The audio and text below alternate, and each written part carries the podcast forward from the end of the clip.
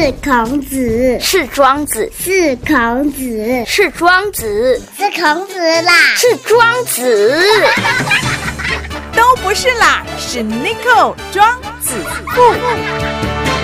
地区再造，台中起飞，子父有约。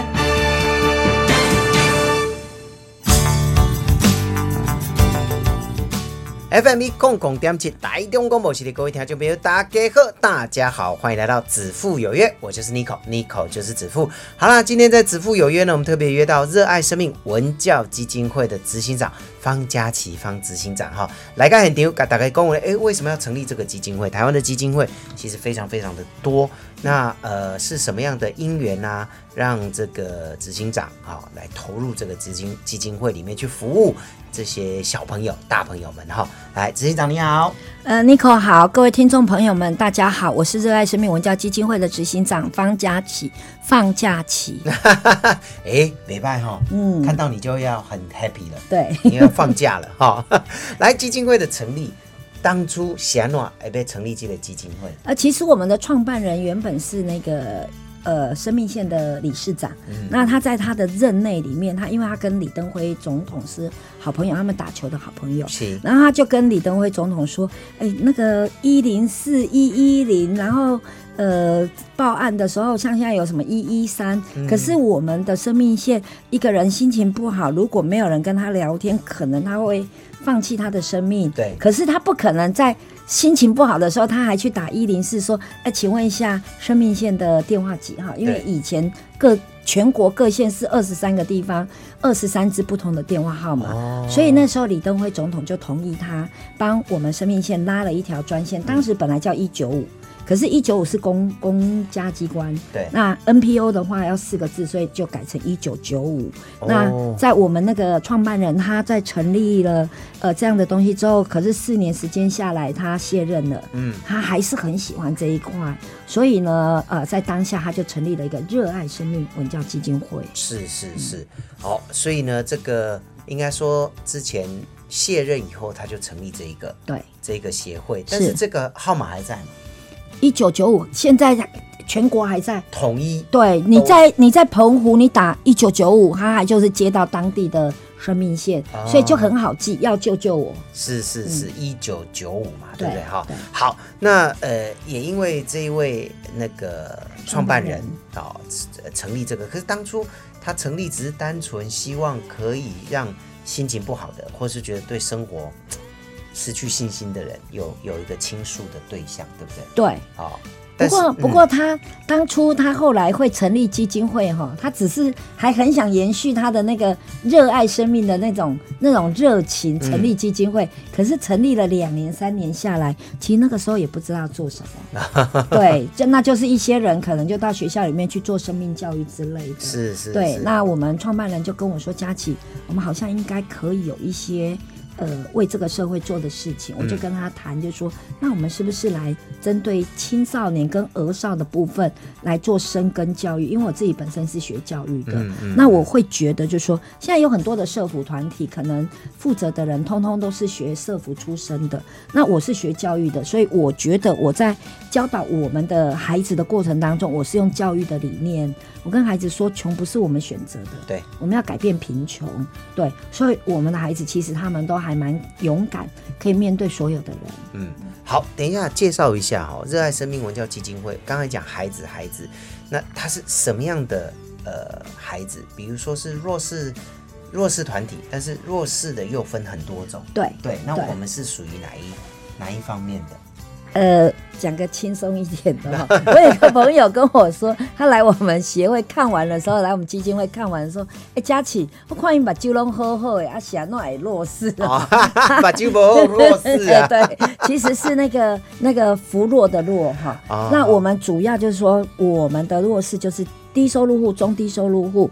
经济弱势、生活弱势、新住民的小孩，或者是隔代教养的小孩、单亲的家庭的小孩，嗯嗯，只要他们家里面经济状况不好的，都是我们服务对象。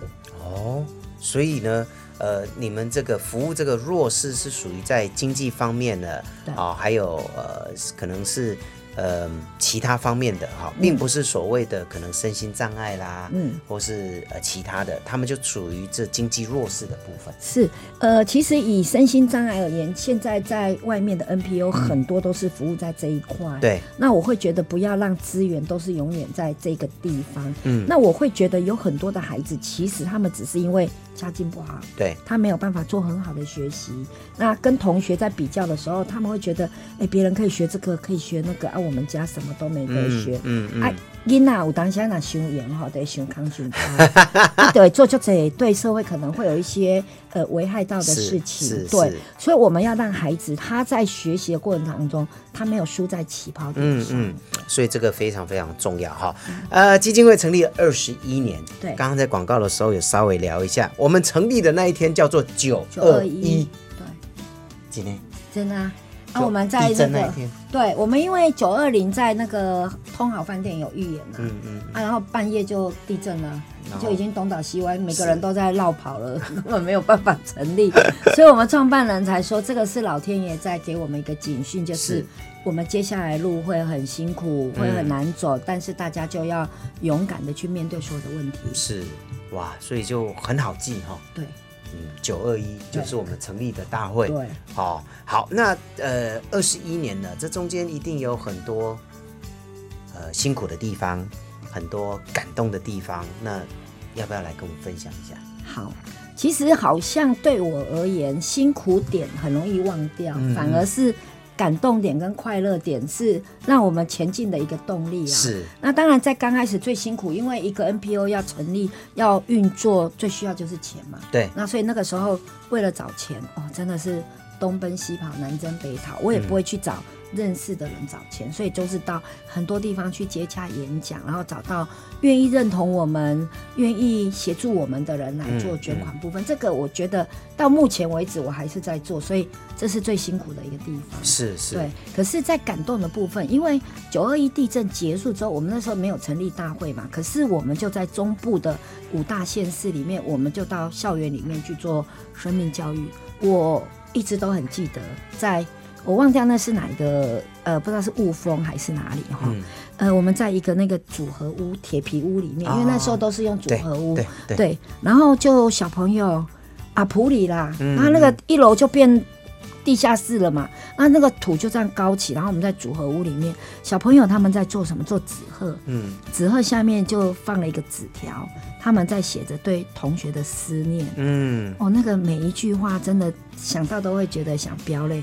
小朋友写的说：“你们现在还要好吗？嗯我们现在班上只剩下我一个，嗯我好想你们。嗯你觉得这样子是不是真的是一件，尤其是对国小的孩子而言，那是一件真的很可怜的事情。嗯对，所以在那个当下，我就觉得我应该要为这些孩子做一些事情，是，所以才会在后来我们就规划针对孩子的部分做教育。嗯对，所以是从那那个时间开始，嗯那个点。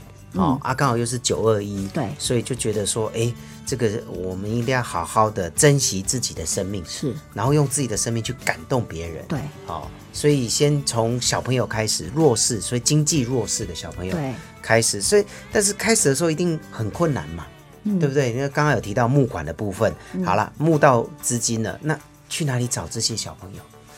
啊，小朋友的部分其实很多耶，真的，因为从社会局呃，是。从教呃中央的话就是从教育部，是然后会到学校去。嗯那我们地区的话就是教育局，他们都会有学校的一个呃这个资源的部分。嗯那学校的部分就是辅导室。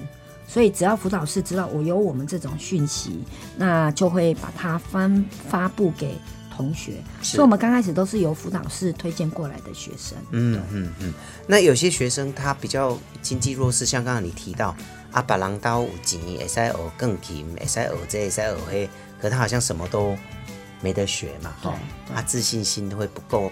那来的小朋友会不会有很大的抗拒？刚开始，然后还是一开始就很容易就跟大家融入在一起。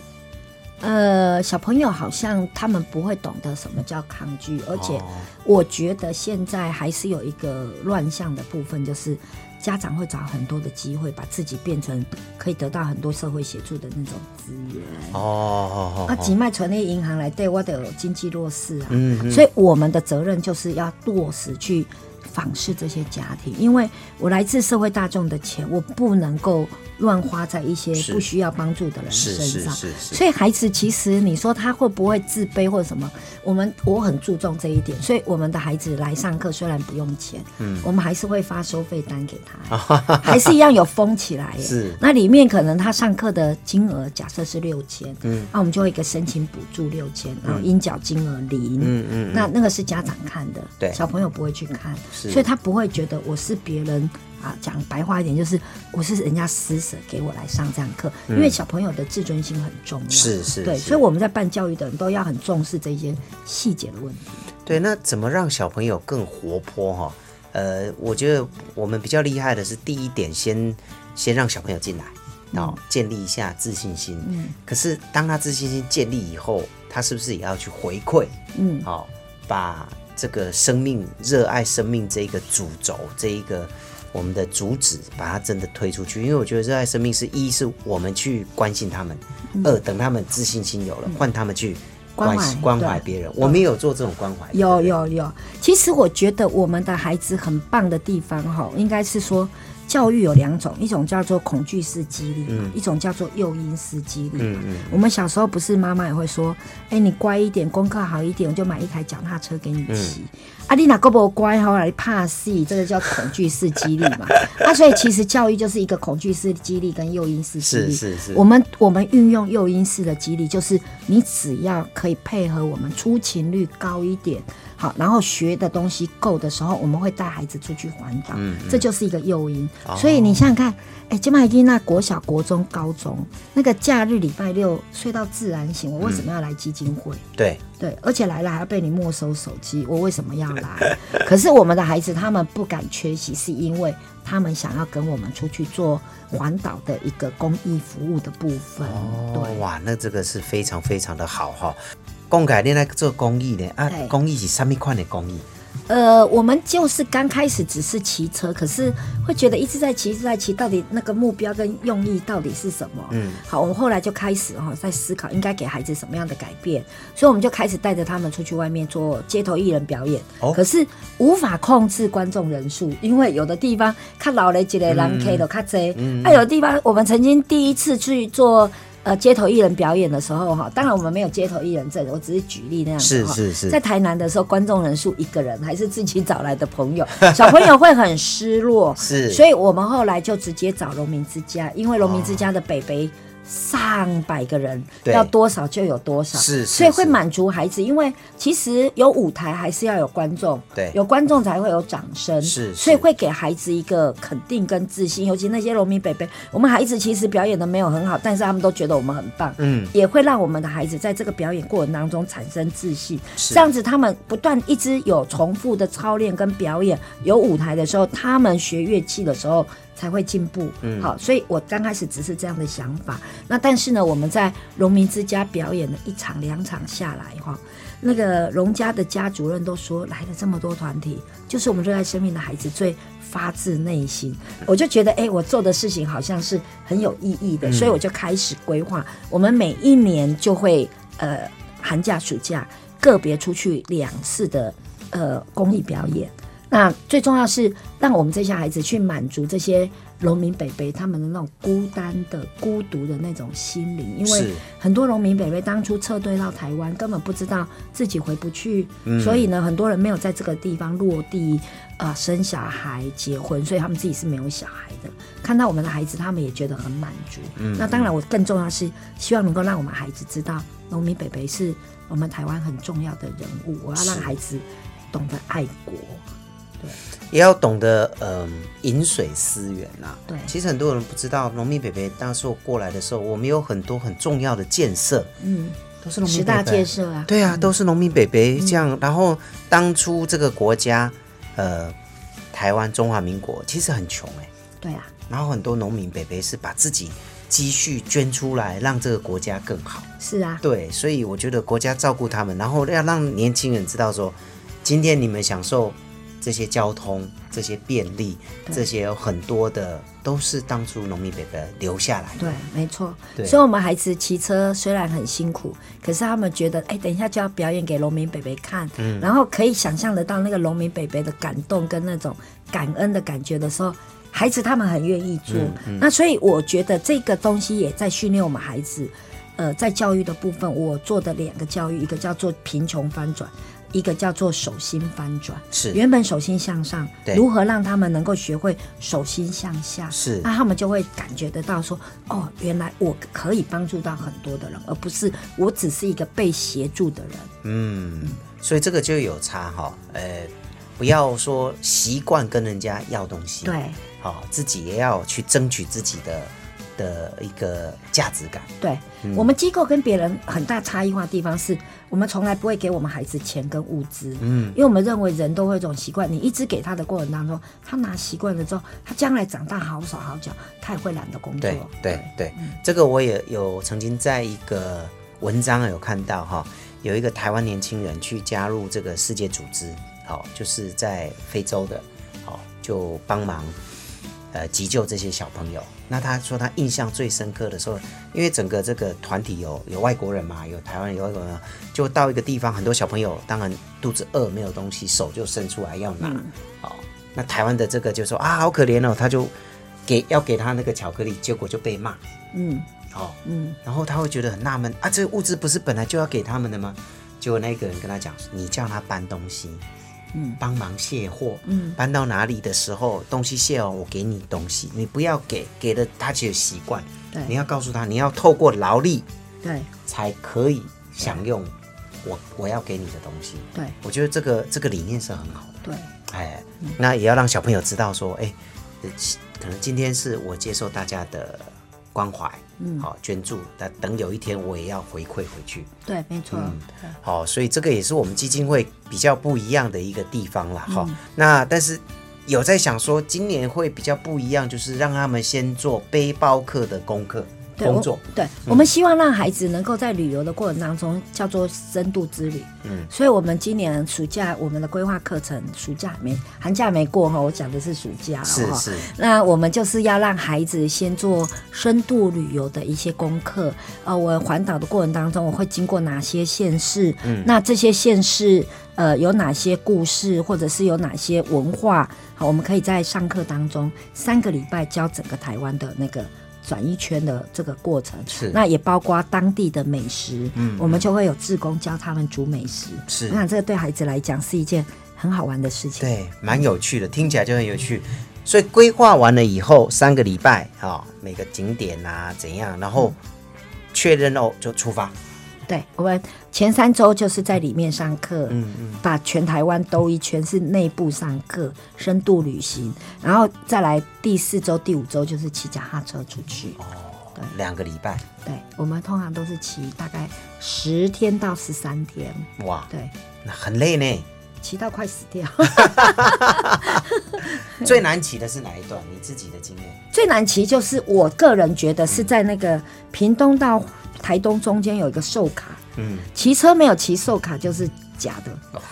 对，那个是真的，整个非常的斜坡吗？对哇，对，很很难骑。那当然，我们小朋友年纪比较小，所以我们的下坡就不骑，因为那太陡了。危险。很很危险。我们有一年是大学生骑，结果我在想说，我这个骑下去这么危险，然后人如果掉下去不知道怎么办。嗯，它的水沟很高，结果真的那那次我是开保姆车，就看到有一个头。好像有一半在那里，哎，真的是我们的小孩耶！就真的过去就是小孩子摔倒，哎，那个大学生啊，所以我们现在的孩子是因为是小学、国中、高中嘛，嗯嗯，对，所以我们那一段我们就不骑。哦那还有一段就是那个苏花公路，我们是不骑，我们是让他们就是坐骑，哎，牵脚踏车、坐火车。嗯还有一段就是那个那个那个北宜公路，啊，好好好，我那个真的是骑到快死掉。